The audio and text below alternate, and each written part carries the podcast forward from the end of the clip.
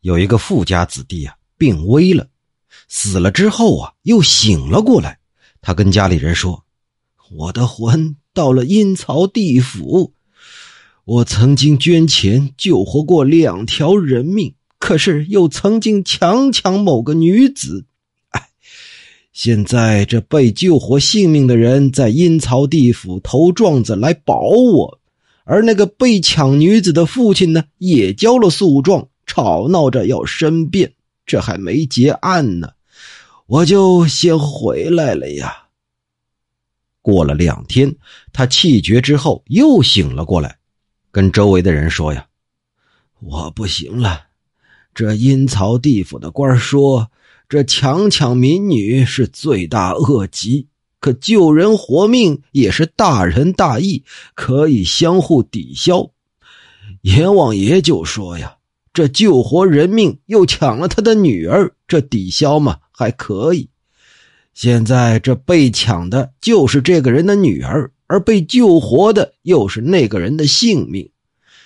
救那个人命的恩德，去报答女儿被抢的冤仇，这个怎么了结呢？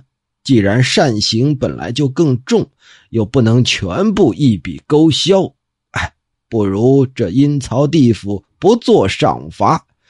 在生死簿上注明一下，你们在来生有恩的报恩，有怨的报怨吧。说完这些呀，他就咽气儿了。纪晓岚先生对这个故事还做了一个说明，说欧洲的书上啊不讲佛家轮回的学说，而是采纳天堂和地狱的说法，也讲到了善行和恶行不能相互抵消。但是要说这善恶不能相互抵消，其实就是断绝了恶人向善的路啊。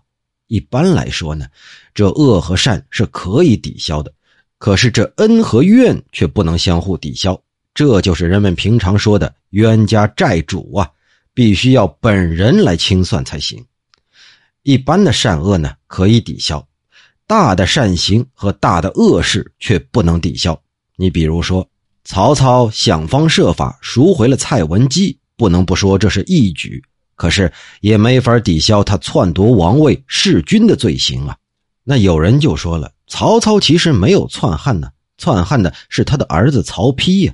可是啊，实际上曹操虽然没有篡位，但他把自己比作周文王，说明他也是有篡位之心的。